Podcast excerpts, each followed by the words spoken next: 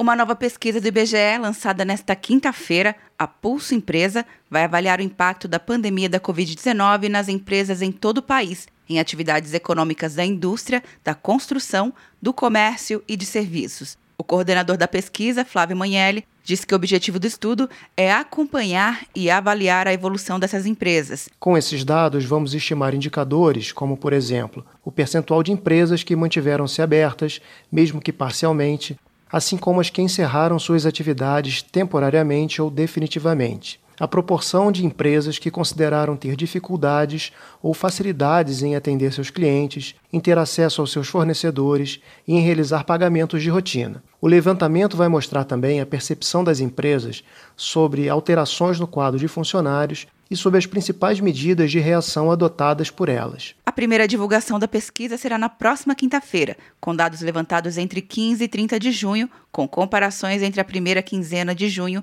e o período anterior ao início da pandemia no Brasil, em 11 de março. Nesse primeiro levantamento foram entrevistadas cerca de 2 mil empresas em todas as regiões do país, sendo 14% no Norte, 18% no Nordeste, 22% no Sudeste, 25% no Sul e 20% são do Centro-Oeste. Quanto ao tamanho das empresas, 52% são pequenas, com até 49 empregados. 33% têm de 50 a 499 trabalhadores e 15% são empresas grandes, com mais de 500 empregados.